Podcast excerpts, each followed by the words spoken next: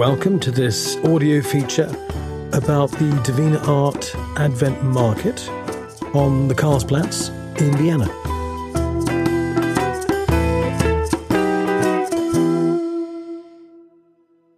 Since 1993, artisans and fellow human beings meet here on an equal basis.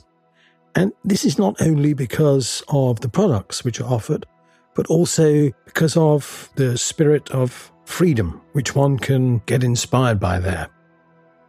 My name is Howard Nightingall, and I'm going to have a chat with Nora Loschan about this fascinating market in the heart of Vienna.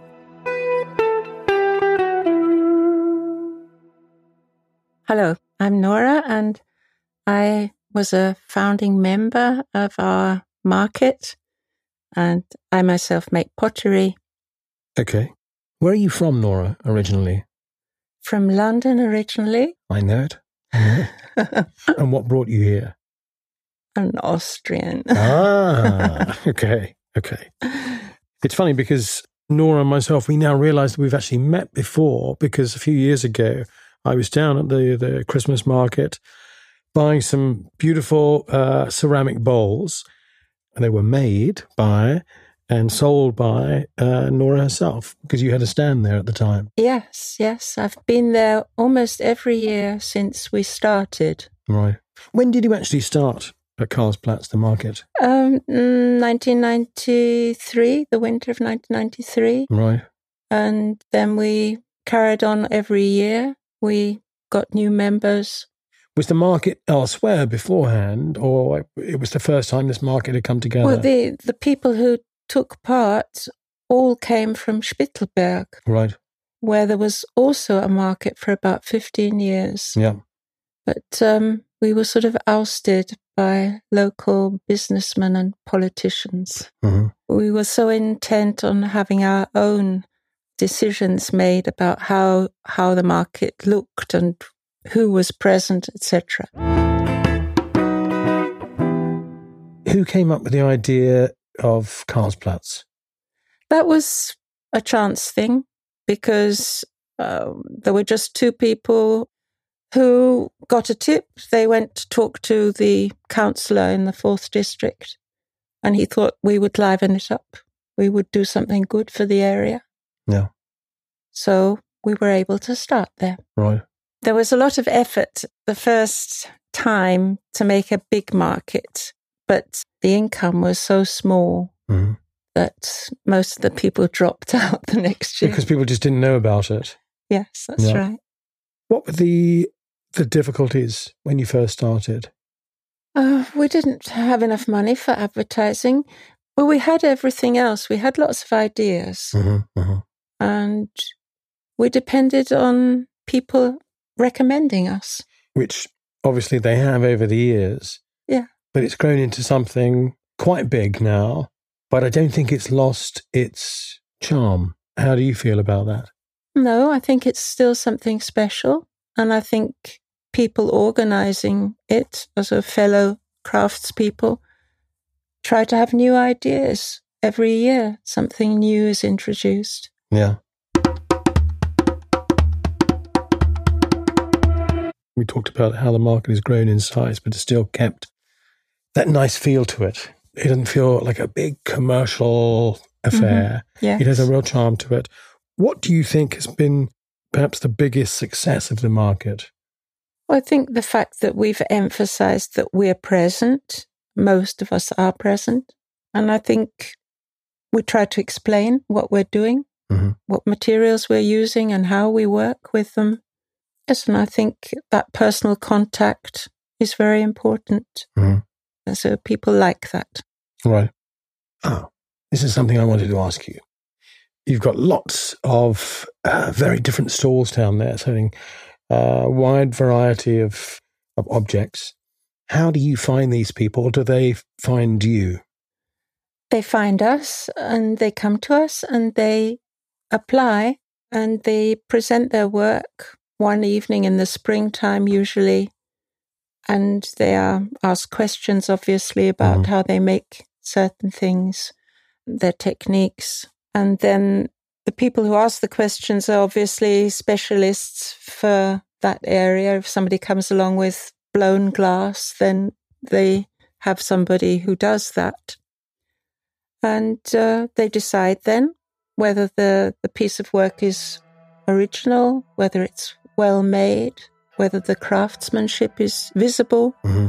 And yes, they decide along those criteria and some others as well. Right. Yeah. Is it a big investment for the for the people to have a stand? Is is it a costly outgoing for them? No, I think because we are craftspeople working together with other craftspeople that we we're not interested or we're not allowed to make a profit. Right. That's Okay. uh, written in our statutes. Yeah. And therefore, all profits are put back into the venture. Into the company. That's rather nice, actually, in this day and age to hear something like that. oh, yes, definitely.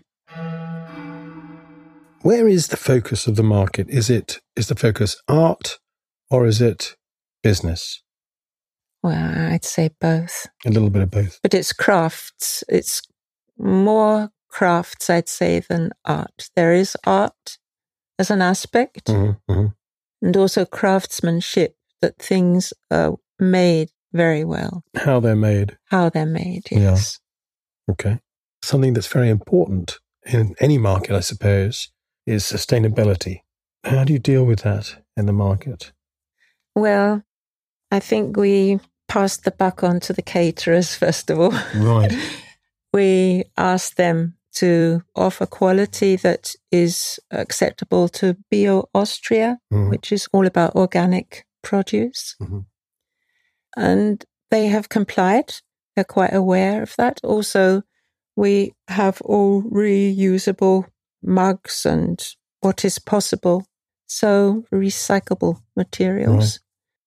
The markets, I know because I've got children, very, very family friendly. hmm Can you tell us some more about that? Well, first of all, we've got straw, huge amounts of straw. Right. Some children have never seen straw in their lives. Yeah. And they, they enjoy that. They run about, they jump about, they build things with it. And yes, they're very happy. You also have animals that are sort of down there on a more permanent basis, don't you, that stay there? Oh, in the middle, Yeah. we have a little zoo. Right. We have some piglets. Right. and we have some couple of sheep, couple of pigs, and a couple of goats. and you have some wonderful rides down there. You've got this this one which is a merry-go-round. It's like a an old-fashioned iron tub and put some wheels on it and then handlebars and then part of a cage. Yes. And then it's down to the parents to propel the whole thing and, and it's Yes. propelled by someone on a bicycle. yes. Yeah. I think that's a great idea. Yeah, lovely. Um, and there's no sense of rush. hmm There's no sense of it being uh, sort of overly commercial. There's just a sense of the people who are running it uh, care for the needs of the children. In fact, uh, last Christmas, we were there sort of quite earlier on in the day, and my son went on there, and he he'd done his time, if you like. And the chap said, "Well, you can have another go if you want. You know, you can just carry on going around." Yeah. So it was just a, a nice, a nice feeling. hmm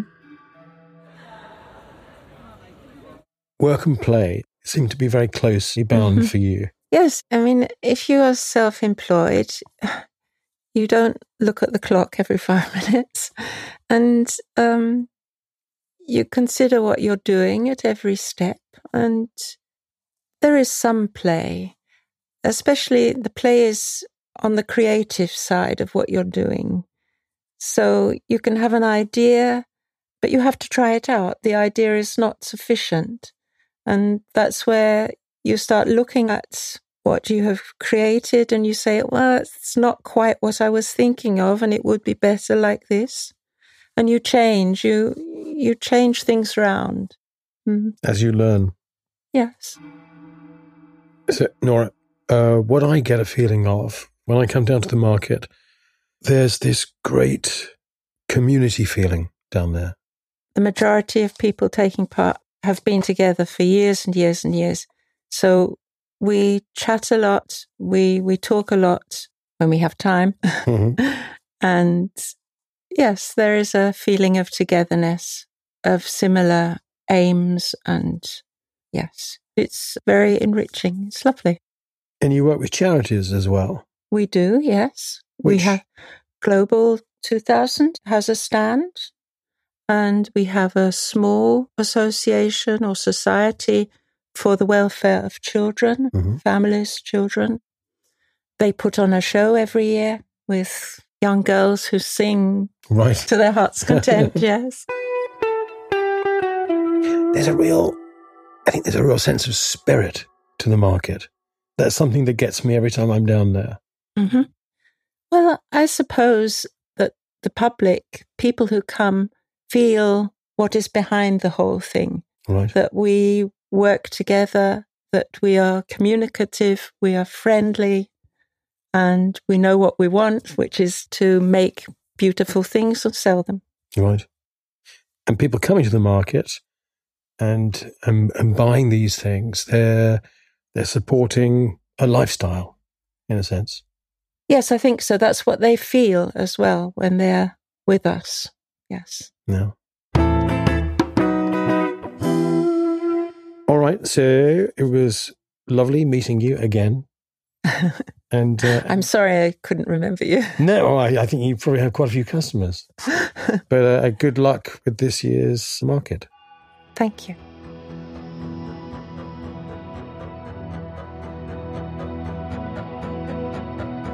So, thanks for listening, and we hope to see you at the market.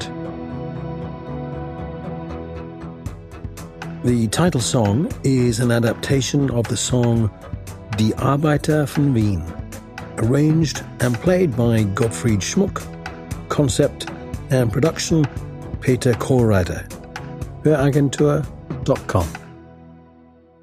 For more information about the market at Karlsplatz, go to davinaart.at.